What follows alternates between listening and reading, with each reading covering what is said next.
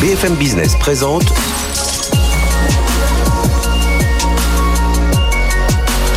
le magazine de l'accélération digitale.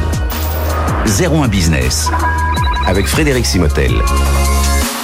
On va beaucoup parler cybersécurité aujourd'hui. Bienvenue dans cette émission 01 Business sur BFM Business. Gros pas sécurité avec dans un instant Michel Vandenberg, c'est le président du campus cyber. Vous l'avez connu aussi, patron d'Orange Cyberdéfense. évidemment, avec cette actualité, c'est important de recevoir un expert euh, comme lui. On parlera aussi dans notre baromètre juste après avec Odoxa de sécurité. Comment les Français s'en sortent face à la, la sécurité, la surveillance en ligne. On va voir que les jeunes sont beaucoup moins matures qu'il n'y paraît.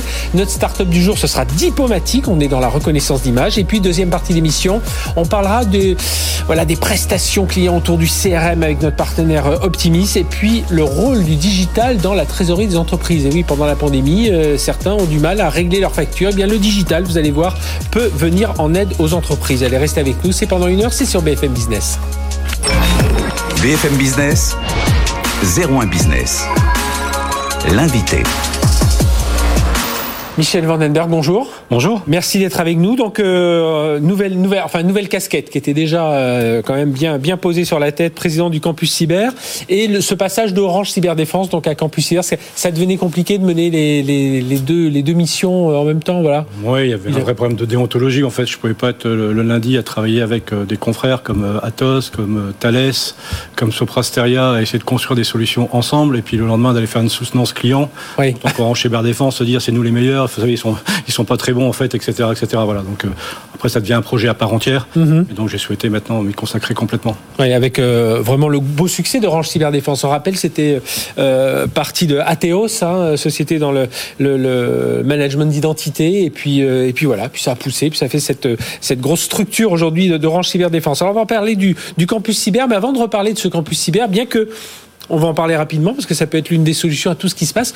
Comment vous vous, vous sentez aujourd'hui cette recrudescence des attaques et comment briser un peu cette, cette ou la ralentir cette dynamique aujourd'hui? Alors on parle des ransomware, mais il y a en même temps des vols de données, il y a des attaques euh, d'IDOS où on bloque des sites. On l'a vu euh, lorsqu'il y a eu le, avec le CNED, hein, le Centre national mmh. d'éducation à, d'enseignement à distance. Et puis, puis voilà, il y a du vol de données, il y a du, du sabotage. Enfin, ça, ça, et ça ne va que, que grossir bah, Plusieurs points. Le premier point, c'est sensibiliser. Je pense que vraiment, il faut sensibiliser euh, les personnes que voilà, Internet, c'est pas le pays de Canty et que quand on reçoit un mail d'une personne qu'on connaît pas, il faut pas forcément euh, l'ouvrir de façon complètement naturelle. Ça, c'est le premier point. Et puis deux, faire des solutions de détection, mais maintenant le plus proche possible de l'utilisateur. Voilà, on s'est trop concentré en disant on va faire des grandes technologies qui mhm. vont aller chercher des grands châteaux forts, voilà, des gros châteaux forts, ou même aller chercher dans la détection dans des, on appelle ça des data lakes, dans les journaux, etc., etc. On s'aperçoit que là, le temps de réaction, il est trop lent et qu'effectivement, euh, ben, les virus, c'est comme une pandémie. Une fois qu'on a un premier qui a été touché, eh ben, il, mobilise un peu le, enfin, le, réseau pour pouvoir euh, euh, ensuite mhm. perturber les autres, etc. etc. Voilà. Donc ce qu'on doit faire, c'est installer des solutions maintenant, revenir un peu à ce qui se faisait au départ, installer des solutions sur le poste de travail, ce qu'on appelle les solutions de XDR ou de EDR, qui permettent justement de pouvoir dire, tiens, et un comportement suspect sur ce poste-là, je l'isole du réseau. Et un peu comme on fait pour la pandémie euh, du Covid, euh, il y a euh, une petite problématique. On, le met sur le côté, on le met en quarantaine, on regarde ce qui se passe. Ça évite la contamination, ça évite de bloquer complètement une entreprise et ça permet justement de pouvoir éviter euh, ce qu'on voit, euh, comme ce que tu disais tout à l'heure, avec euh, les problématiques d'attente dans les stations-service aux États-Unis. Oui. Et alors, oui, parce qu'on l'a vu avec ce, piratage hein, assez incroyable. Alors, Colonial Pipeline aux États-Unis, on ne connaît pas bien en France, mais voilà, ils gèrent 8800 km de léoduc aux États-Unis et victimes d'un ransomware, ils ont fermer une partie de leur système d'information, fermer une partie de leurs activités, eh bien c'est toute la côte est américaine, la moitié des stations-service qui sont plus alimentées, c'est même des aéroports à Atlanta, Nashville, Charlotte euh, qui ne qui ne peuvent plus parfois accueillir des avions parce qu'ils peuvent plus les recharger en kérosène, et donc les camions sont repartis sur la route pour emmener de l'essence. Enfin, et on voit aujourd'hui, enfin c'est assez incroyable tout, tout ce que l'on voit euh, autour de ça. Ce qui veut dire aussi, euh, Michel, c'est qu'il y, y, a la partie technologique, il y a la partie talent, il y a une grosse partie ingénierie aussi parce qu'il faut savoir mieux évaluer les risques, savoir qu'est-ce qui doit être protégé, sauvegardé presque à chaque minute, presque en temps réel. Ce qui doit être sauvegardé, ben voilà, est-ce que le fichier d'adresse des collaborateurs allez, on le sauvegarde une fois par mois, ça suffit, euh, alors qu'il y a d'autres choses. Voilà, c'est un, peu tout ça qui, sur lequel on doit travailler, calculer ses risques aussi. Et, et ça aussi, c'est quelque chose qu'on faisait peut-être moins, ou alors qu'on faisait d'une façon un peu trop globale bah, C'est un peu le credo que j'avais donné en cyberdéfense. Protéger vos essentiels. Voilà. Donc la première chose qu'il faut faire, c'est regarder ce qui est essentiel pour l'entreprise, ce qui est vraiment euh, capital pour sa survie et sa résilience, et sur ces données extrêmement sensibles ou ces appareillages extrêmement sensibles qui doivent être connectés au réseau, bah, s'assurer à ce qu'on puisse les redémarrer le plus vite possible. Voilà. Donc, euh, et on le voit, en cas de cyberattaque, tout le monde dit oh, si vous aviez fait des sauvegardes, vous pourriez repartir comme vous voudriez. Non, c'est pas aussi simple que ça. Voilà. Par contre, ce qu'il faut faire, voilà, les données qui sont extrêmement sensibles, qui pourraient mettre en danger l'entreprise bah, et avoir une attention particulière et s'assurer que, comme tu le disais, ça se soit sauvegardé toutes les minutes, toutes tous les quarts d'heure, etc., etc. Et ce qui est beaucoup moins essentiel, bah, on pourrait redémarrer sans savoir ce type de typologie de données et l'entreprise pourrait redémarrer assez vite. Voilà. Et alors, le campus cyber, c'est l'une des, solutions hein, aussi. on rappelle, le campus cyber, ça va être 25 000 mètres carrés, dédié à tous les acteurs, hein, tout le monde, bah, un Orange Cyberdéfense, mais pourquoi pas, bah, tiens, un SFR euh, qui fait partie du, groupe pour y être aussi, un Thales, un Capgemini, des startups, et des, des sociétés américaines. Enfin voilà, tout le monde est accueilli sur ce campus. Le but, c'est collaboration transversale, horizontale, enfin que tout le monde se parle. C'est ça, partager pour moins subir. C'est vraiment ce qu'on mhm. veut faire. Donc, en réunissant l'écosystème de la cybersécurité, les grands industriels de la cybersécurité, les startups, les PME, aujourd'hui très spécialisées dans un mhm. domaine de la cybersécurité, voilà, pour une offre d'offreurs.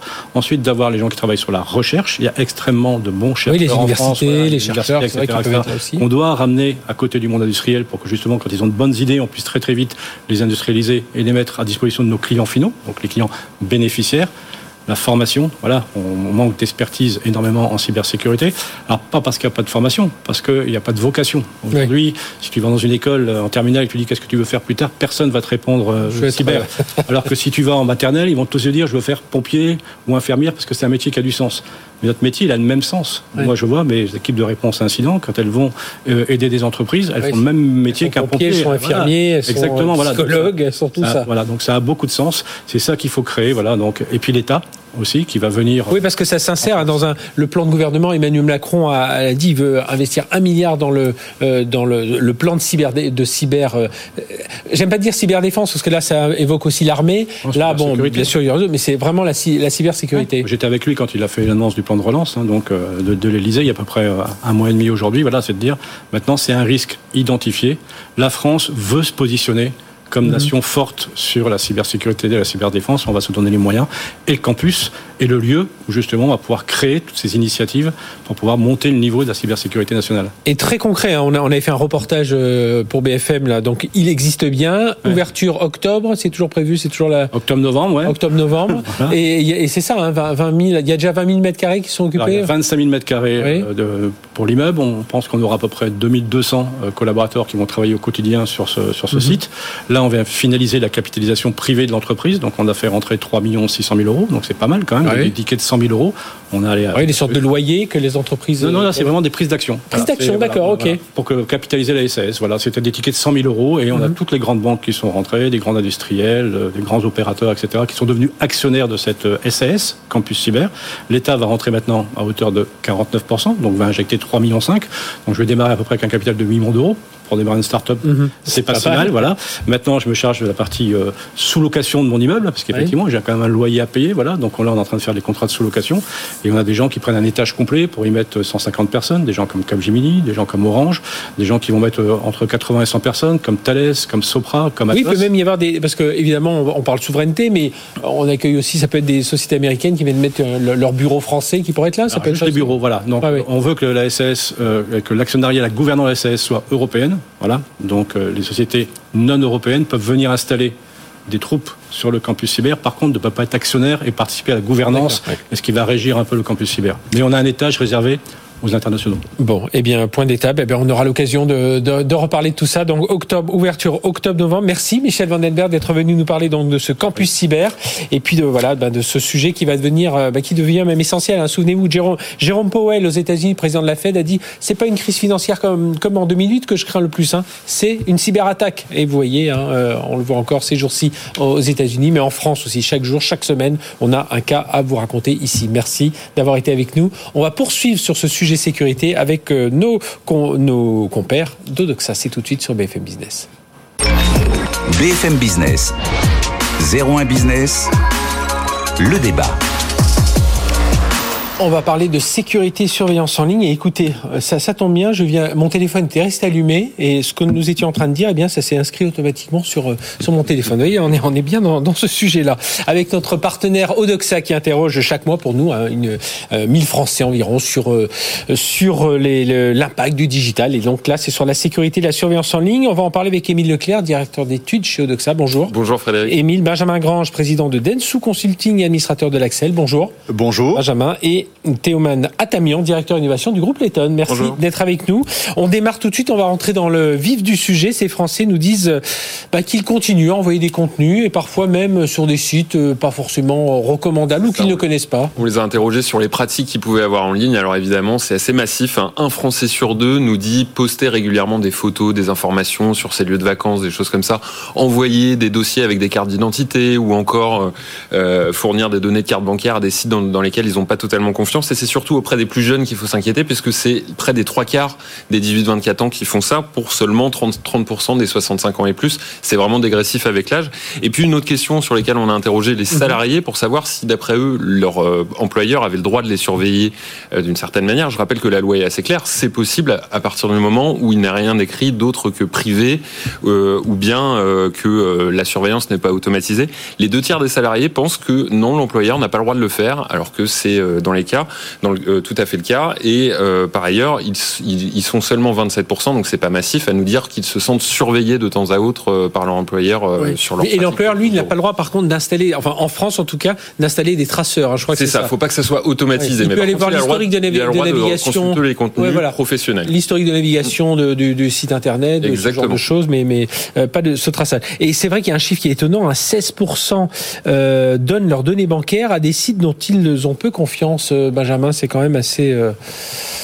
16%, euh, ça fait, oui, ça fait deux, Français. Beaucoup. c'est beaucoup. Et deux Français sur 10, allez hop. Euh. Ce, chiffre, presque un Français sur deux, finalement, considère voilà voilà voilà considère que enfin ou tombe dans des pratiques risquées euh, on peut le voir comme une bouteille à moitié vide ou à moitié pleine. Et j'aurais plutôt tendance à le voir comme une bouteille à moitié pleine parce que quand on regarde la manière dont les Français qualitativement pas parlent du risque cyber finalement et, et d'internet et de son usage euh, un peu un peu un peu un peu avec les, les, les zones d'ombre eh bien on s'aperçoit finalement qu'ils sont montés terriblement en maturité. Et donc aujourd'hui même si ce chiffre reste encore important euh, il, il se trouve que ils ont quand même gagné en compréhension. Et, d'ailleurs, j'en veux pour preuve euh, euh, toute une étude qu'on avait fait en décembre dernier dans lequel 43% des Français avaient été victimes finalement d'une arnaque en ligne. Mhm. Et donc évidemment, euh, fort de ça, ça aujourd'hui, ça les amène à un petit peu plus de maturité et euh, euh comment dire et d'attention quand ils, naviguent, ils naviguent sur Internet. À, la limite, quand on dit un Français sur deux poste des contenus, envoie des documents, c'est même une certaine maturité que de savoir qu'il le fait. oui, déjà, il y a une prise de conscience par rapport à ça. Alors il faut savoir quand même que le risque euh, aujourd'hui, si on, si on ramène ça là, aux cyberattaques, deux tiers aujourd'hui des cyberattaques s'appuient finalement sur des données ouvertes Internet, c'est-à-dire des données euh, que vous avez laissées, vous, en tant que particulier, sur Internet. Ça peut être une date de naissance, ça peut être l'accès à vos relations, vos amis sur les mhm. réseaux sociaux, et puis évidemment, euh, vos, vos, lieux de prédilection quand vous mettez, euh, quand vous mettez des photos. Alors évidemment, quand vous allez jusqu'à donner enfin, votre carte d'identité, votre permis de conduire ou, d'autres choses, évidemment, on augmente la part de risque. Oui, et puis on sait aussi que les pirates jouent beaucoup avec l'ingénierie sociale. Ils vont regarder un peu tout ça et les attaques savoir. Voilà, les, les, attaques par russe, c'est deux tiers d'aujourd'hui. Notamment les fraudes au président que l'on entend beaucoup. Euh, Théoman euh, Atamian, euh, les jeunes moins matures, c'est on, aurait imaginé le, le contraire, qu'ils étaient très sensibilisés en fait, euh, pas tant que ça. C'est surprenant et inquiétant parce que d'un côté, euh, alors surprenant parce que ce sont ceux qui sont les plus exposés, donc on s'attendrait à ce qu'ils soient très euh, informés en fait par rapport à ce type mhm. de risque. Euh, en revanche, alors est-ce que c'est une forme d'immaturité simplement ou est-ce que c'est un manque d'information euh, ça, ça, reste à, ça reste à voir, mais ça nous rappelle quand même le, la nécessité d'éduquer sur le sujet, la nécessité de mettre en place des systèmes. l'Australie, vous savez que l'Australie, dès 5 ans, ils veulent, euh, dès le primaire, ils veulent instaurer des, des, des cours de cyber, pas juste d'informatique globale, de cybersécurité, le mot de passe, et puis plus ils grandiront, plus ce sera le respect, le le respect de l'autre, les, les, les, données personnelles, ce genre de choses. Donc on voit, ils veulent inculquer ça dès le plus jeune âge. La, prise de conscience, en fait, de, mhm. de, l'information qu'on délivre et, qui peut l'utiliser. Euh, et ça, rappelle, ça rappelle peut-être le rôle aussi de l'entreprise là-dedans, parce que alors moi, ce qui m'a interpellé dans cette population jeune, c'est que bah, nous, chez Layton, on a beaucoup de consultants jeunes, et donc du coup, ça me questionne sur mes collaborateurs. Est-ce qu'ils sont en mesure de... parce que quand on parle des jeunes, on ne parle pas des 5-12 ans. Hein. on parle Exactement, on, parle des gens qui sont dans la vie active. Exactement. oui, alors il y, y, a quand même un point là-dessus sur les jeunes, c'est que c'est générationnel. C'est-à-dire que c'est très compliqué, en fait, d'expliquer à des gens qui sont nés avec la, enfin, qui sont de la génération Internet, qui sont nés avec, que finalement, ce qu'ils ont considéré comme étant un progrès a aussi sa zone, ses zones d'ombre, et donc euh, qu'il faut avoir euh, un usage particulier. C'est comme si nous, qui sommes un peu plus, peut-être un petit peu plus anciens, euh, on nous explique, on nous a finalement expliqué là depuis une dizaine d'années que la voiture, telle qu'on l'a connue, bah, c'est plus tout à fait la voiture qu'on peut utiliser. Voilà. Vous voyez, donc c'est un, un vrai changement, c'est un vrai changement de, de regard sur les choses, et ça nécessite de l'appropriation. Euh, Émile Leclerc, Odoxa aussi a posé la question sur les, les Français. Euh, euh, est-ce qu'ils avaient suffisamment recours à des outils de sécurité, c'est ça? Oui, est-ce que la France, en fait, de manière générale, utilise suffisamment les outils digitaux, numériques pour la surveillance? On en parle beaucoup hein, avec la mhm. loi terrorisme notamment. 61% des Français nous disent que non, la France n'utilise pas suffisamment ces outils. Alors quand on regarde dans le détail, c'est un peu plus nuancé et paradoxal, puisqu'ils sont, alors ils sont d'accord aux deux tiers pour l'utilisation des drones. Ils sont plus partagés sur les algorithmes de surveillance des sites internet partagé aussi à 50% sur la reconnaissance faciale et il s'oppose à l'interception des communications en ligne. 55% sont pas d'accord ou au logiciel mouchard à 65%. ils veulent bien qu'on utilise des outils, mais euh, c'est ça. Et en fait, si on doit résumer, il y a une injonction paradoxale qui est envoyée aux autorités parce que d'un côté, les Français ne comprennent pas qu'il y ait des individus qui passent mhm. entre les mailles du filet, on le voit à chaque affaire, et en même temps, ils veulent pas d'une surveillance de masse. Donc, c'est difficile de trouver le bon dosage pour les autorités dans l'usage de ces outils numériques. Théo Manatamian, pour vous, c'est une aubaine pour l'innovation, ça? C'est clairement une aubaine. Alors, une ou une, voie absolue, d'absolue nécessité, en fait, parce que ce qu'on observe, il y, a, un certain nombre de rapports qui sont parus euh, relativement récemment, publiés par des experts, en fait, de la cybersécurité. Euh, et ces rapports, ils disent quelque chose, ils, sont très unanimes sur un élément donné, c'est que la cybersécurité, la cybermenace, en fait, évolue, se complexifie se professionnalise. On parle même de cartels, on parle de crimeware as a service, c'est-à-dire des, des gens qui développent des systèmes de malveillance et qui les vendent sous licence à d'autres. Donc, on est vraiment dans un système professionnalisé. Ce qu'on observe aussi, c'est que euh, les rançons moyennes sur les rançons logicielles, par exemple, mhm. évoluent très fortement à la hausse. Euh, on passe de quelques milliers à une moyenne maintenant qui est à 200 000 euros à, peu près, sur des montants qui peuvent euh, oui, atteindre des, plafonds pour des, grandes entreprises. Et un ciblage qui est bah, presque un ciblage commercial, c'est-à-dire d'aller taper la cible la plus juteuse au bon moment. On se rappelle de ces 5 ou 6 hôpitaux qui avaient été piratés pendant la, crise Covid. Et donc face à ça, qu'est-ce qu'on fait? On, on, a en face de nous bah, une souris finalement qui court très vite avec une avance technologique. Et donc nécessité pour les entreprises, pour tous les acteurs spécialistes du domaine, d'investir dans l'innovation fortement. Sur il y a énormément de technologies qui peuvent aider, hein, la mhm. reconnaissance faciale, euh, l'intelligence artificielle pour reconnaître des patterns d'intrusion, etc. Il y a énormément de choses qui existent sur le marché. On le voit auprès de, auprès de, certains de nos clients très mhm. innovants là-dessus. Mais ça nécessite de lourds investissements, ça c'est évident. Investissement, puis, un, puis un, retour, un retour de, de, la confiance. En un mot, Benjamin Oui, on, retrouve en fait, euh, euh, non pas le paradoxe, mais sur la surveillance électronique. Quand la surveillance est indirecte, c'est-à-dire de masse, qu'elle concerne les autres, tous les Français sont d'accord. Quand ça vous touche personnellement et on se dit, tiens, il va y avoir euh, de la reconnaissance faciale, et c'est moi en particulier, individu, mm.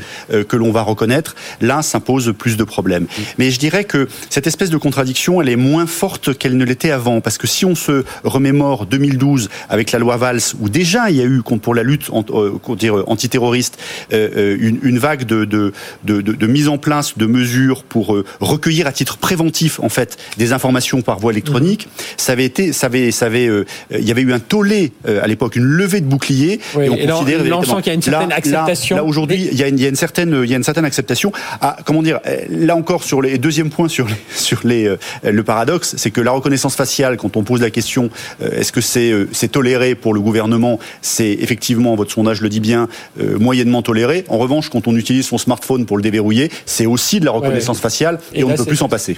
et il y a le paiement par la paume de la main qui arrive aussi. Amazon, ça y le lance officiellement. Euh, dernière question, c'est qu'attendent les Français de l'État, hein, Émile Oui, en matière de cybersécurité, on a vu qu'il y avait beaucoup d'affaires ces derniers temps, des hôpitaux attaqués, des entreprises, des très grandes entreprises qui se sont retrouvées euh, dans, des situations très délicates avec des, des, cyberattaques. Et les Français, en fait, attendent que l'État joue son rôle de deux manières. Euh, d'abord, en subventionnant les entreprises, en les aidant à s'équiper d'outils de cybersécurité. 71% des Français pensent qu'il faut le faire. Et que la loi oblige même les entreprises à s'assurer contre les risques de cybersécurité. 67% des, des, Français y sont favorables. Donc il y a un vrai rôle à jouer de, de, pour l'État pour aider les entreprises face aux, aux cyberattaques aujourd'hui.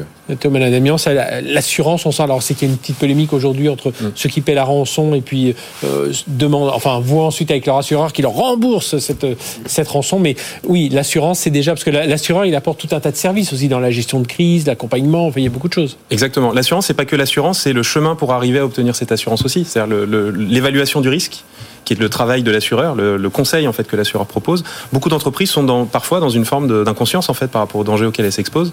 C'est pour ça que vous avez énormément d'acteurs aujourd'hui qui proposent des systèmes de diagnostic. Et en fait, le fait de souscrire à une assurance cyber, ça vous oblige à passer par ce chemin et, par cette prise de conscience du risque auquel vous êtes exposé. Oui, allez-y. Bah, en fait, l'autre point que je voulais appuyer sur le, la nécessité pour le système français de faciliter ça, c'est on parlait d'innover tout à l'heure. Innover, mhm. ça nécessite des fonds. Euh, on a la chance d'être dans un pays qui offre énormément de fonds justement pour l'innovation. Alors, la, le, Emmanuel Macron a communiqué en février sur le plan cyber, un, milliard, un milliard d'aides, crédit impôt recherche. La BPI a des appels à projets dédiés également. Donc, je pense qu'on peut être assez optimiste en fait par rapport à ça sur notre positionnement en France. Et un dernier mot, Benjamin, bah, c'est le, le, rôle de l'État. Oui, sur le rôle de l'État, ce qui est intéressant, c'est que les Français aujourd'hui euh, assimilent le rôle de l'État aussi sur la dimension cyber comme on l'assimile aussi dans le rôle de l'État, euh, dans ses, prérogatives régaliennes, d'assurer la sécurité des biens et des personnes. Et en fait, sécurité des biens et personnes, dans l'univers physique, mais aussi dans l'univers électronique. Eh bien, merci messieurs d'être venus nous parler de tout ça. Benjamin Grange d'Ensu Consulting et de l'Axel, Théoman Damien de Groupe Letton et Émile Leclerc, notre partenaire euh, chez Odoxa et prochain baromètre. Eh bien, tiens, bah, si vous avez des idées, n'hésitez pas à nous les envoyer hein, sur le hashtag euh, BFM Business. Allez, on se retrouve tout de suite avec la start-up diplomatique. BFM Business. 01 Business. Startup Booster.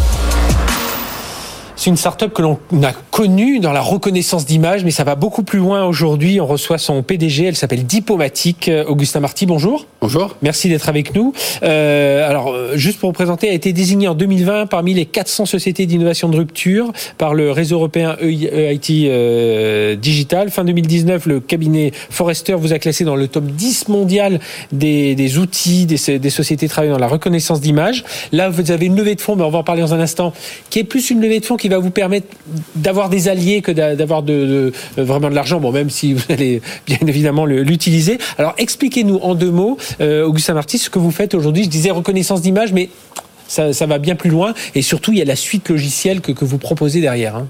Oui, absolument.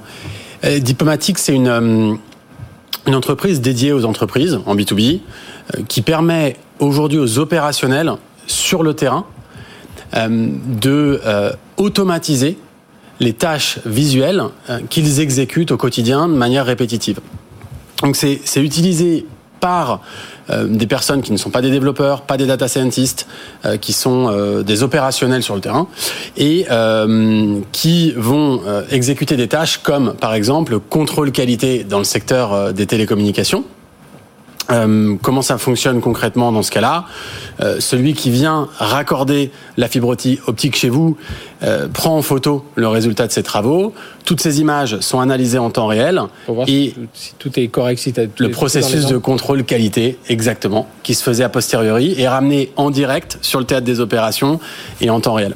Alors vous êtes une quarantaine de collaborateurs aujourd'hui et vous avez, on va pas dire pivoter complètement parce que vous n'allez pas oublier vos, vos, vos, enfin, vos clients actuels parce que parmi eux il y, a des, il y a des gens du retail, il y a des gens de la santé, des transports. Mais là aujourd'hui vous avez dit il y a un gros marché au niveau des télécoms, ce qui explique d'ailleurs d'ailleurs la levée de fonds de 2,3 euh, millions d'euros avec euh, où il y a Swisscom, il y a Octave Klaba d'ailleurs, euh, effectivement pour avoir des alliés, c'est un bon allié. Et puis Swisscom, mais qui va pouvoir jouer le rôle de prescripteur, c'est ça auprès d'autres opérateurs, parce que le secteur des télécoms, vous sentez que là il y a un vrai un vrai business à prendre. vous avez raison, on n'oublie pas nos, nos, clients. La plateforme diplomatique permet de solutionner des problématiques de reconnaissance d'image au sens large. Euh, en revanche, dans les dans les télécommunications, il y a une opportunité de masse parce que on en entend beaucoup parler aujourd'hui. Des on, on critique les, les, opérateurs commerciaux, le secteur mhm. des télécommunications pour euh, une euh, un chaos opérationnel qu'il y a sur le terrain et la difficulté de raccorder les particuliers Swisscom, c'est un prescripteur de technologie dans le monde entier. C'est un innovateur qui est notre client depuis euh, plus d'un an et qui euh, a tellement aimé le produit diplomatique qu'il a décidé d'investir. Il faut que je, accueille avec diffuse vers, vers, vers, les, vers les partenaires. Et c'est comme ça qu'on compte travailler avec ce client. C'est pour diffuser la bonne parole dans le monde entier et grandir dans le monde entier. Donc aujourd'hui, on a des clients Angleterre, Suisse, France, États-Unis. Et en, en quoi c'est un, un, un, enjeu pour ces acteurs, cette reconnaissance d'image? C'est ce que vous disiez tout à l'heure, c'est pour prouver, alors que ce soit au particulier ou à, à l'entreprise, enfin en particulier via l'opérateur qui est venu qui est venu installer, que tout s'est fait dans la dans la bonne dans les bonnes formes. Parce qu'aujourd'hui, c'est vrai que euh, bah, n'importe quelle entreprise, n'importe quel particulier, qu'il y a deux barrettes en moins, on n'est pas très content sur son mobile, on se dit ça y est, c'est mal fait ou, ou sa fibre optique, tout ça. C'est vraiment apporter ce côté euh, de, de, de, de, standard, enfin de de, de, de qualité. Voilà, je cherchais le, le terme. Et la qualité, c'est le maître mot. Euh, dans le manufacturing, il y a un produit sur 100 000 euh, qui sort avec un défaut. Dans les field services, quand vous avez euh, quelqu'un qui arrive sur le terrain, il, il ne sait pas ce qu'il va avoir à, à travailler. Mm -hmm. Et on est plutôt sur une opération sur trois qui a un défaut, une sur cinq qui va pas au bout. Ouais. Ça, c'est un chaos à tous les niveaux, depuis celui qui possède le réseau jusqu'au particulier, en passant par l'opérateur commercial. Avec l'image, la réputation, enfin tout, tout, ce qui suit derrière. Exactement. Le fait de, de se dire aujourd'hui j'ai une technologie qui permet à toutes les parties prenantes de savoir exactement ce qui se passe pour chaque intervention en temps réel, de façon exhaustive, dans le monde entier. C'est une révolution dans la, dans la façon dont on pilote les opérations de terrain mm -hmm.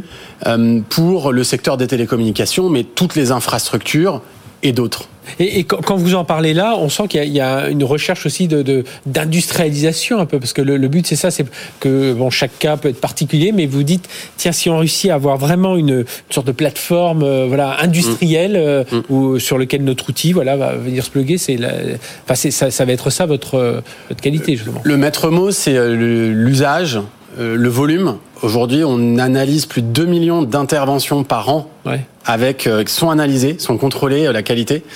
Euh, et c'est possible parce que c'est facile d'intégrer la technologie dans le téléphone mobile que tous les techniciens ouais, utilisent sur le terrain. Et c'est ça qui donne sa dimension industrielle au secteur des field services, là où euh, ça fonctionne, mais c'est un petit peu plus lent lorsqu'il s'agit d'installer des caméras dans des usines ouais. ou autour. Et puis il faut et puis il faut le service informatique qui vient mettre tout ça en place. Là, ah. là c'est l'avantage avec votre plateforme, c'est que voilà, c'est un technicien qui va utiliser euh, le, ces, ces, ces, outils. Euh, une, une, dernière question. Donc euh, levée de fonds. Alors vous aviez fait une précédente levée de fonds de 6, 6 millions d'euros il, ouais. il, y a deux ans. Bon, lancé, amorcé. Aujourd'hui, vous êtes vous avez plutôt presque 3 millions d'euros de, de, chiffre d'affaires. Hein. Exact. et là, cette deuxième levée de fonds, je l'ai dit en, en parce que vous me l'aviez glissé juste avant qu'on qu démarre cette interview, c'est plus pour euh, voilà chercher des alliés. Vous allez évidemment utiliser euh, cet argent, mais voilà, vous, vous, vous préparez quand même une grosse levée de fonds à venir. Oui, il y a des ambitions qui sont mondiales. Euh, on continue à lourdement investir dans la R&D. Vous l'avez dit, on a été lauréat et en fait on était oui. premier sur le concours européen des deep tech, ah oui, européennes. J'ai mis parmi les 400, mais voilà. C'est pas grave. premier sur les 400. Euh, donc il y a une promesse qui est fantastique. Il y a un marché qui est mondial. Euh, le, la, la, niche des télécommunications, qui est une niche pour nous, ah. Peut générer jusqu'à 100 millions de chiffres d'affaires ouais. annuels pour diplomatique.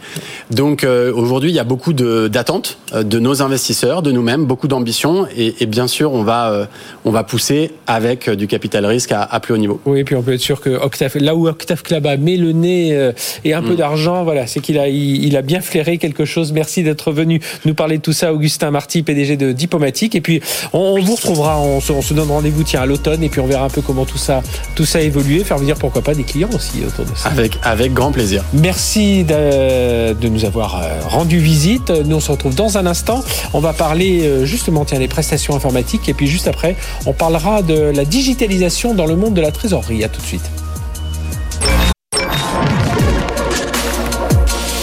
BFM Business présente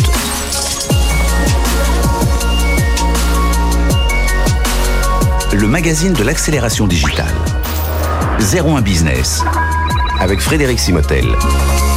Euh, deuxième partie de l'émission. Ceux qui nous suivent régulièrement ont peut-être pris l'habitude voilà, d'avoir ce baromètre euh, que nous avons fait avec notre partenaire Optimis, euh, sur, qui est une, une marketplace de prestations informatiques et digitales, pour voir un peu où se situe le marché aujourd'hui de la demande et de l'offre. Et puis, on s'intéresse à chaque émission à, à, un métier plus particulièrement. Donc, on va voir l'échelle des tarifs, les profils les plus demandés, etc. Pour en parler, Frédéric Domingue, président fondateur d'Optimis. Bonjour. Bonjour Frédéric. Frédéric, merci d'être à nouveau avec nous. Et Christophe Amourou, président de 12 Consulting. Bonjour. Bonjour. Euh, Christophe, vous euh, alors 12 Consulting, c'est un spécialiste en expérience client. Hein. Vous vous êtes euh, du début jusqu'à jusqu'à la mise en œuvre, l'intégration des, des, solutions. Et, justement, euh, aujourd'hui, on va beaucoup parler de ces métiers du conseil, mais on va peut-être démarrer, Frédéric, avec une vision un peu plus globale du, baromètre. On avait vu le mois dernier, oui, le mois dernier à peu près, que ça commençait, on retrouvait un peu alors un, élan. On n'était pas encore avant la pandémie, mais on retrouvait un, élan. Est-ce que ça s'est confirmé? Absolument, on confirme donc au mois d'avril une tendance vraiment haussière et un rééquilibrage du marché entre l'offre et la demande, hein, où les acheteurs, euh, voilà. Euh, reprennent un peu le, pouvoir sur euh, les, achats et les volumes de demande surtout donc augmentent de manière considérable. On est encore à 40% de croissance de demande ce mois-ci. Euh, donc avec toujours c'est toujours hein, les études, études et développement, la data, l'infrastructure. Exactement, les gros les gros métiers qui tirent la, la croissance, c'est études et dev, applications web, hein, mm -hmm. beaucoup beaucoup la data et toujours l'infrastructure qui sont voilà qui représentent à peu près deux tiers des demandes. Et ce qu'on appelle les intercontrats donc dans le monde des, des services, c'est en train de baisser. Justement. Alors les intercontrats, une bonne nouvelle ça. Absolument. Pour la première fois là depuis euh, trois, trois trimestres, on voit le volume de consultants disponibles, hein, les fameux intercontrats, donc dis, euh, diminuer. On est à 28 000 sur notre plateforme versus 31 000 le mois dernier, donc moins 11 euh, Voilà, donc c'est un signe et qui s'explique par le fait que bah, le volume de croissance de la demande est très très fort depuis le début de l'année et donc le stock de disponibilité diminue. Et avec des prix euh, qui se stabilisent. Donc là aussi, euh, on se dit ça y est, on revient à une situation un peu normale. On rappelle à Optimis, vous mettez en lien une plateforme de marketplace, donc des, des prestations informatiques et digitales. Vous mettez en lien voilà des demandeurs, des acheteurs et puis des euh, des offreurs, des sociétés de services qui cherchent à placer leurs hommes et un peu de freelance. Voilà, exactement. C'est près de 250 clients d'un côté, 6000 ESN de l'autre côté et puis des centaines de milliers d'indépendants voilà, pour lesquels on fait l'intermédiation. Et, et alors là, on, on, a décidé, donc en invitant Christophe euh, Amourou de 12 Consulting, de faire un, un, focus un peu sur les métiers du conseil. Alors, qu'est-ce que c'est un, un, métier qui, là, pandémie, ça a plongé. Ah oui, et puis euh... c'est un des, un des, métiers en fait qui a le plus ajusté le plus rapidement avec euh, le, le, Covid et qui a remonté le plus rapidement, qui est un signe en fait que les métiers se réapproprient, euh, ont relancé pas mal de projets, mm -hmm. hein, euh, et donc ont besoin donc de consultants métiers qui, qui comprennent les process, l'organisation pour recadrer des projets ou pour les, ou pour les déployer. Et c'est ce que vous vivez aujourd'hui, hein, Christophe Amourou, donc 12 Consulting, plus 15% malgré cette pandémie. Donc euh, ça veut dire qu'il y a une demande, ça veut dire que votre société marche bien donc, euh, dans cette, ce côté expertise client. Euh, comment vous expliquez que euh, bon, le client c'est toujours au centre, enfin, est revenu mmh. encore plus au centre, mais, mais c'est comme ça qu'on l'explique un peu ce, bon, cette chute, on l'a bien compris au départ, euh, voilà, il fallait, mmh. c'était la vraie crise, mmh. mais c'est vraiment l'élan euh, ensuite qui, qui, nous intéresse. Mmh. Oui, c'est ça. Donc en fait, ben, le fait que les clients soient au cœur, je pense que je, je ne vous l'apprendrai pas. Ce qui est intéressant, c'est que justement avec cette crise, ben, peut-être que les choses se sont encore plus accentuées, accélérées. Et c'est vrai qu'aujourd'hui, ce que l'on remarque, c'est que les entreprises ont beaucoup investi dans la technologie, notamment le CRM que vous connaissez, l'outil mmh, de oui. gestion de la relation client.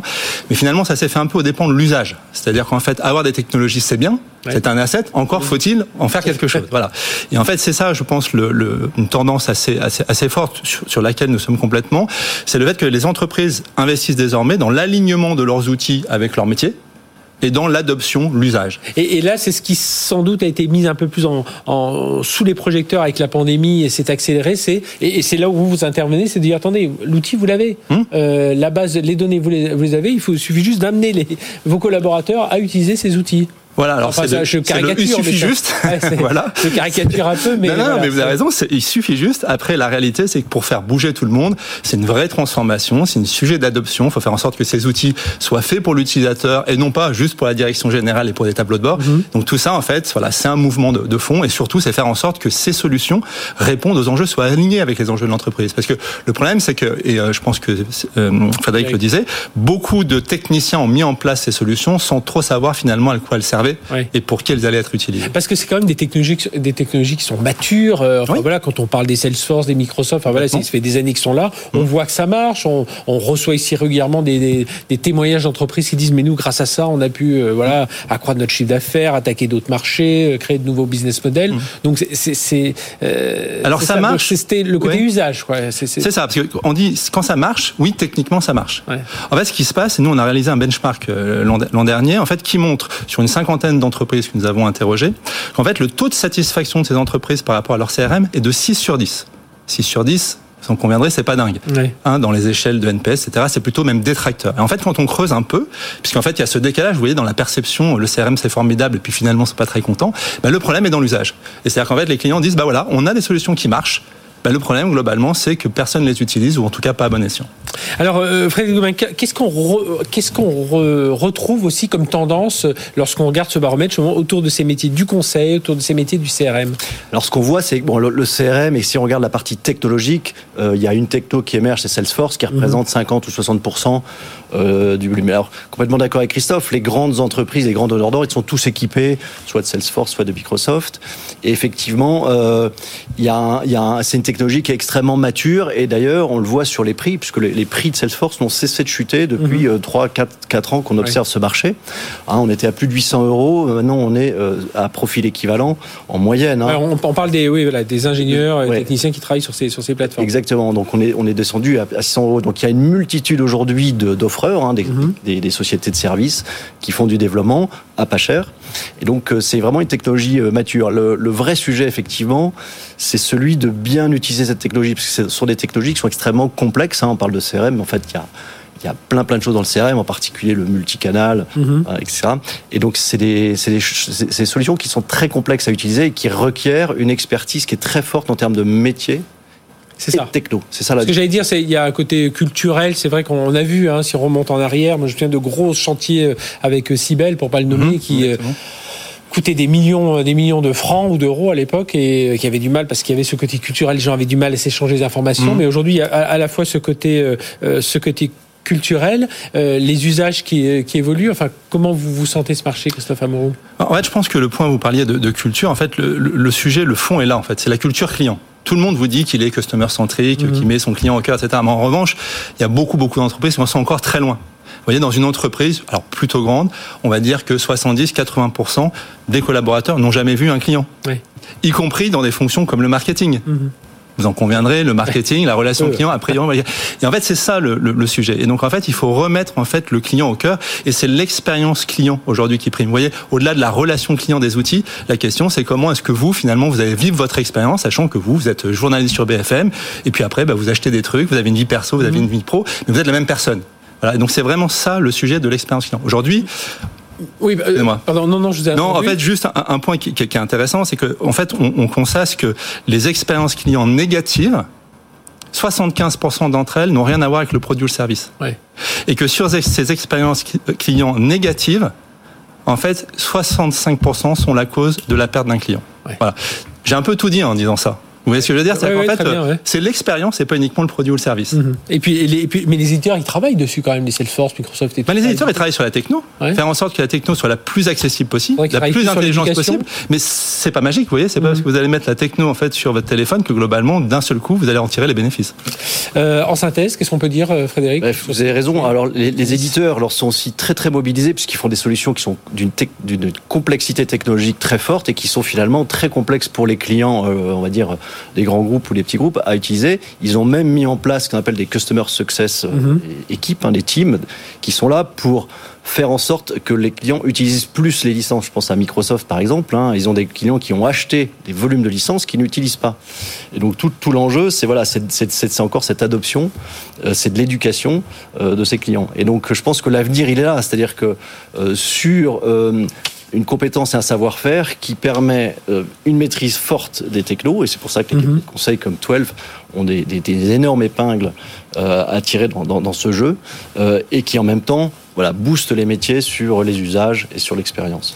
Eh bien, merci d'être venu nous parler de, tout ça. Donc, Frédéric Doumain, président fondateur d'Optimis, donc cette marketplace euh, qui met en lien ses prestataires informatiques et ses offreurs et demandeurs de chaque côté, puis qui est notre partenaire pour ce, ce baromètre. Et Christophe Amoureau, merci pour votre témoignage, président de 12 Consulting, et donc dans l'expérience client. Et on sent, oui, encore beaucoup à faire. Vous venez de nous le témoigner à nouveau. Allez, on va parler tout de suite de digitalisation dans le monde des achats et de la trésorerie. C'est tout de suite sur BFM Business. BFM Business, 01 Business. Les invités. Je vous parlais de digitalisation dans le monde de la trésorerie, des achats, de la facturation, et justement, on va en parler là. Et puis, on va avoir un témoignage intéressant des chantiers de l'Atlantique qui ont assuré leur continuité d'activité malgré la crise. Et puis, vous allez voir que ça concerne des écosystèmes. Il y a vraiment un, un, point important et le digital a vraiment un rôle à jouer dans le domaine. Et on va en parler avec nos experts. Pierre Pelouzet, bonjour. Bonjour. Vous êtes médiateur des entreprises. On vous reçoit régulièrement et, et on fera un appel d'ailleurs à nos, à nos matinaliers pour vous recevoir nous parce qu'il y a beaucoup de choses, j'imagine, en ce moment dans cette actualité. Et on parlera justement du, du, rapport que vous avez remis au, au gouvernement. Euh, Thierry Pralon, bonjour. Bonjour. Vous êtes responsable au service comptabilité au chantier de l'Atlantique. Donc euh, voilà, vous allez nous expliquer parce que c'est 90 000 factures par an, un écosystème complètement dingue des sous-traitants dans tous les sens. Et puis Emmanuel Olivier, directeur général d'Escar. Bonjour. Bonjour. Emmanuel, merci d'être avec nous. Euh, Pierre, je vais démarrer avec vous, Pierre Pelouzet. Euh, améliorer les délais de paiement, voilà, c'est ce sur quoi vous, vous travaillez beaucoup. Euh, parce que d'une seule facture, et on va le voir avec les chantiers de l'Atlantique, dépend tout un écosystème. Et vous avez remis d'ailleurs euh, récemment un, un rapport au, au, gouvernement sur euh, les préconisations en matière de, de facturation, de délai de paiement. Dites-nous en deux mots, voilà, quelles sont les, les grands, grandes lignes de. de oui, peut-être, euh, même si effectivement je viens souvent sur vos antennes, ouais. rappeler quand même le rôle du médiateur, hein, c'est de travailler sur la confiance entre les acteurs économiques, les grandes et les petites entreprises, le privé et le public, sur tous les sujets de tension qui peuvent se trouver dans, dans ces rapports commerciaux qui parfois dérivent et deviennent des, des tensions énormes. Euh, donc nous faisons de la médiation, nous faisons des centaines, voire des milliers de médiations, et, et dans ces médiations, effectivement, le sujet des délais de paiement est un sujet crucial. Euh, malheureusement, une facture en retard, ça peut être, ça peut tuer une entreprise. Une petite entreprise qui a une facture euh, qui n'est pas payée, ça peut la, la mettre à mal. On imagine pendant cette période de pandémie, c'est ce qui est, on en a souvent Effectivement. Alors pendant la pandémie, qu'est-ce qu'on a vu? On a vu nous, il y a un an, le nombre de médiations multiplié par 10. Du jour au lendemain, on a vu une explosion du nombre de médiations, euh, ce qui nous a amené à réagir, non seulement à, à amener plus de médiateurs, parce qu'on a besoin de plus de médiateurs pour répondre à ça, mais aussi à créer un comité de crise sur les délais de paiement, c'est-à-dire qu'on a réuni, à la demande de Bruno Le Maire et du gouverneur de la Banque de France, et avec mon collègue médiateur du crédit, on a réuni autour de la table l'ensemble des acteurs économiques français, la FEP, le MEDEF, la CPME, l'UDP, les chambres de commerce, les chambres des métiers. Et on a fait remonter toutes les informations, c'est-à-dire qu'on a pu agir directement auprès des entreprises bah, qui auraient dû payer bien et qui mmh. ne payent pas bien. Et on a eu beaucoup d'interventions là-dessus. Ceci nous a amené à créer un baromètre et c'est de ce baromètre dont on parle. Votre rapport. Voilà, un, un baromètre parce qu'on s'est dit c'est bien de bah, c'est bien de venir en pompier, c'est encore mieux de voir un petit peu ce qui se passe et d'aller interroger les oui, entreprises et de pouvoir apporter des bonnes pratiques et de pouvoir apporter des bonnes pratiques. Donc effectivement, qu'est-ce que ce baromètre nous dit? Ce baromètre nous dit le pic de la crise est passé, c'est-à-dire les entreprises nous disent on n'en est plus là où on a été il y a un an où c'était vraiment la folie. Malgré tout, il reste une tension forte entre les entreprises, c'est-à-dire que bah, il y a des sujets, il y a 13 à 20% des entreprises qui nous disent on continue à être payé en retard. Alors qu'est-ce qu'on peut faire par rapport à ça? C'était un peu votre question. Mm -hmm. Et effectivement, les préconisations qu'on a, c'est évidemment du plus dur au moins dur. Le plus dur, c'est accentuer encore les contrôles de la DGCCRF. C'est dommage de devoir faire ça, mais c'est leur métier, ils le font bien. Et on met des pénalités de plus en plus fortes aux entreprises. Mais aussi les embarquer vers des actions plus vertueuses. On a une charte de bonne pratique, on a un label, on a aussi tout un tas d'autres outils pour les aider à aller mieux. On a la dématérialisation des factures. C'est ici, ici en, le bon en endroit le digital, pour en quoi le digital vient Enfin, en quoi le digital Oui, dématérialisation. Et, oui. et tout ça, c'est ça qui va, qui va. Bien sûr. Pourquoi le digital? Parce que déjà, on peut suivre sa facture. Euh, ce qui est terrible pour un chef d'entreprise, c'est de se dire j'ai envoyé une facture, je ne sais pas où elle est, je ne sais même pas si on l'a reçue, et encore moins quand est-ce qu'on va me la payer. -hmm. Avec le digital, on peut petit à petit suivre les factures. Et puis, ça permet de mettre en place d'autres outils d'autres outils plus efficaces de trésorerie. Je pense notamment au paiement fournisseur anticipé, c'est-à-dire que cette facture que vous avez envoyée, le, donneur d'ordre peut le signaler à sa banque et la banque peut financer la facture à un taux extrêmement bas puisqu'elle sait qu'elle sera payée par le grand donneur d'ordre. Justement, on a la chance d'avoir un témoin avec nous, euh, euh, Thierry Pralon, donc responsable du service comptabilité au chantier de l'Atlantique. Je le disais en, introduction, 90 000 factures par an, ça fait 7-8 000 factures par, mois à peu près à traiter. Et puis, ben voilà, quand on s'illustre un chantier, euh, on voit des, centaines de métiers, donc c'est des centaines d'artisans, d'entreprises. Et euh, ben voilà, comme le disait Pierre à l'instant, s'il y en a un qui est pas payé, ça peut mettre en péril son euh, son entreprise et puis votre chantier aussi, parce que c'est peut-être un, un, point très précis qui, qui, peut stopper le chantier. Oui, donc tout à fait. Donc chantier d'Atlantique, nous on est spécialisé dans la construction de paquebots, de grands mmh. navires complexes, de navires militaires. Et donc pour parler un petit peu dématérialisation et respect des délais de paiement, en fait en, en mars 2020, si on se repasse un petit peu au début du confinement, ben, en fait on a entendu l'appel la, du médiateur des entreprises, puisque alors dès le début on s'est positionner un petit peu en se disant il faut qu'on anticipe la sortie de crise. Ouais. On aura besoin de nos sous-traitants à la fin de la crise parce mmh. qu'un bateau, c'est à peu près 80% de la valeur d'un bateau est sous-traité. Mmh. Et la trésorerie peut être une difficulté qui peut mettre en difficulté un sous-traitant. Donc dès mars 2020, on a décidé euh, de payer encore plus et mieux nos fournisseurs.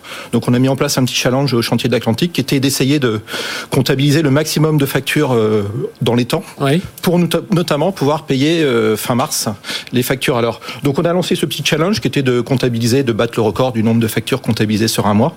Donc c'était un, un, souhait de l'entreprise. Euh, c'était un souhait qui était partagé complètement par la direction. Hein. L'objectif c'était de payer les salariés et de payer les sous-traitants. C'était exactement au même niveau. Et donc on a lancé ce challenge et à un moment on a entendu l'appel du médiateur des entreprises fin mars qui disait ben, si en plus vous avez la possibilité de payer par avance vos fournisseurs, faites-le. Donc mm -hmm. on a décidé fin mars de, de payer nos fournisseurs par anticipation. Et la chance qu'on a eue, alors c'est pas de la chance, c'est qu'on avait anticipé, c'est qu'en fait on avait un outil de dématérialisation qui avait été mis en place à peu près 5 ans avant, qui permettait d'avoir à peu près 90% des factures qui étaient reçues par email. Oui. Donc on avait très très peu de papier. Le papier avait déjà été quasiment supprimé. Donc dès qu'on s'est retrouvé bloqué chez nous par le confinement, les comptables ont pu reprendre la comptabilisation des factures presque normalement, juste avec un simple PC. Mhm. Mm -hmm. Les valideurs, alors parce que point important, ce n'est pas uniquement les comptables qui participent au paiement des factures, oui, c'est l'ensemble de l'entreprise, ouais. c'est l'ensemble Mhm. des valideurs. Il y a à peu près 500 personnes dans l'entreprise et l'ensemble des valideurs avec l'outil de dématérialisation SCAR qu'on avait ont pu valider les factures à distance pour éviter de bloquer le système. Mhm. Donc c'est ça Emmanuel Levier, on parle, on parle de digitalisation d'un outil euh, de, de, voilà, de dématérialisation et ça va beaucoup plus loin puisque maintenant c'est la signature, enfin voilà, c'est tout le circuit du, du, de la facture et quelque part du paiement qui, qui est, est, concerné. C'est effectivement le, le métier d'Asker en fait. On, on, assure la digitalisation des processus administratifs des entreprises. En bon français, on parle de back office. Oui. Euh, et en fait, ça veut dire quoi? Ben, Ça veut dire qu'on permet aux entreprises de fonctionner. Ce qui est intéressant. Euh, quand le confinement est arrivé il y a un an, on, on s'est aperçu, nous, sur nos plateformes, hein, on, on, travaille au niveau mondial, on a vu pratiquement du jour au lendemain une baisse de 20% des volumes traités sur nos plateformes. On fait 100 millions de documents par, euh, par mois, à peu près, pour donner un ordre d'idée. Donc on est une, une espèce de macroéconomie en, en, en, modèle réduit, en fait. 20% pratiquement en une semaine de volume en moins. Et ces documents, c'est quoi? C'est des commandes, c'est des factures interentreprises. Donc choc d'activité. Mm -hmm. Et face à ce choc d'activité, en fait, euh, en fonction du niveau de digitalisation du client, eh bien l'entreprise pouvait continuer à fonctionner ou ne pouvait plus continuer à fonctionner. Je pouvais prendre des commandes de mes clients ou pas en fonction de la manière dont j'étais organisé. Pareil pour les, pareil pour les factures fournisseurs. J'ai un client en tête euh, qui n'a pas pu traiter, il était organisé autour du papier, oui. pouvait plus payer en temps et en heure ses factures, il était plus livré, pouvait plus produire, il pouvait plus livrer ses oui. clients. L'entreprise s'arrête et on oui, travaille ensemble pour régler le problème. C'est pour ça que ça en fait ouais, l'enjeu. Hein. Et puis c'est ça que et quand on parle digitalisation, c'est pas juste avoir un site euh, e-commerce. Hein, et, et j'imagine que vous, ce, ce, projet a été euh, réfléchi. Vous disiez depuis depuis cinq ans, vous travaillez avec oui. mais voilà, vous êtes dit euh, de toute façon, on va aller vers cette digitalisation, vers cette numérisation. Donc là, il faut euh, qu'on En avance, fait, oui, absolument.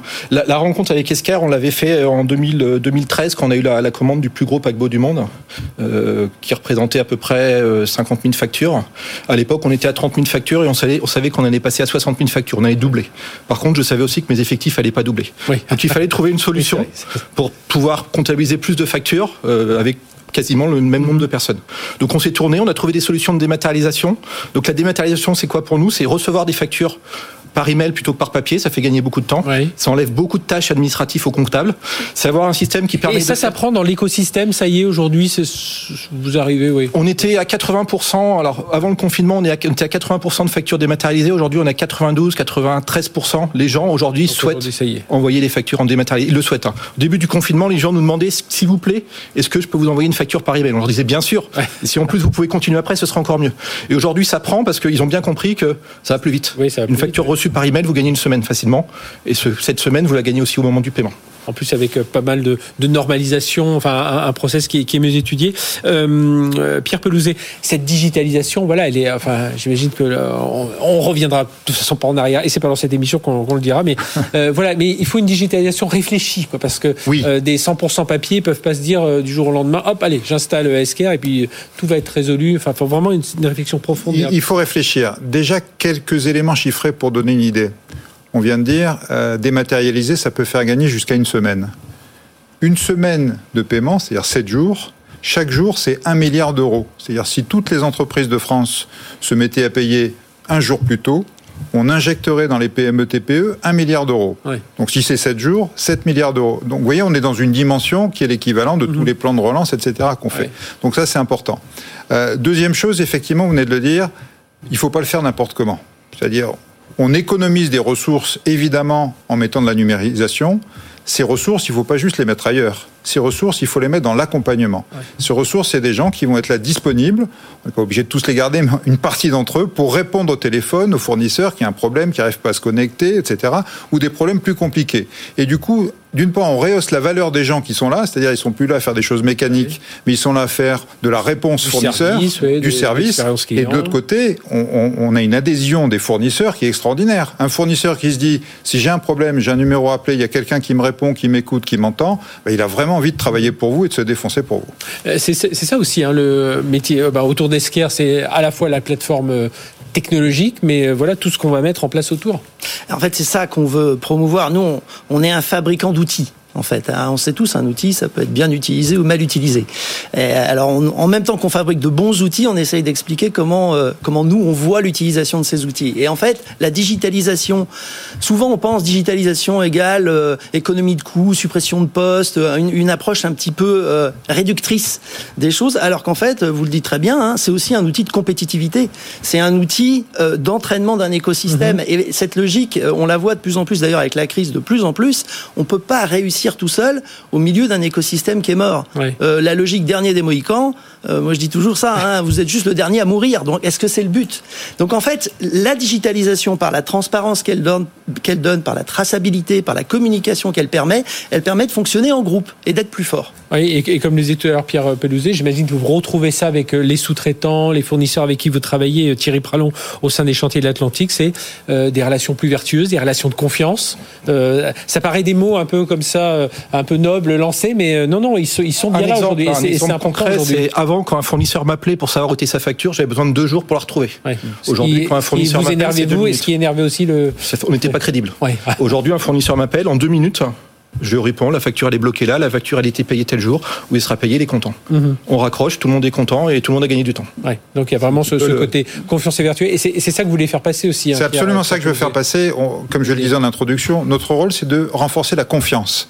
Plus les acteurs économiques ont confiance les uns dans les autres, plus ils vont investir, plus ils vont avancer, plus ils vont avoir envie de travailler, plutôt que de se dire ah oui mais si je travaille avec lui je vais pas être payé, où est passée ma facture, est-ce que ça vaut le coup de travailler avec lui? Non. Si on a cette confiance, tout le monde va exploser dans sa compétitivité, dans sa créativité, dans son envie de travailler. Et c'est ce dont on a besoin pour la reprise économique aujourd'hui. Eh bien, c'est ce, c'est le témoignage qu'on voulait entendre aujourd'hui avec tous les trois. Merci Pierre Pelouzet, médiateur des entreprises, Thierry Pralon, donc responsable du service comptabilité au chantier de l'Atlantique. Merci d'être venu jusqu'à nous et Emmanuel Olivier, directeur général d'Esquer. Et vous l'avez vu, hein, on parlait vous imaginez qu'on allait juste parler de digitalisation de la facturation, mais non, vous avez vu, on, termine par les relations euh, vertueuses, confiance et euh, un chiffre d'affaires derrière, hein, parce que c'est la croissance qui est derrière tout ça. Merci, messieurs, merci de nous avoir suivis. On se retrouve la semaine prochaine, même heure, même endroit, sur BFM Business. BFM Business, 01 Business, le magazine de l'accélération digitale.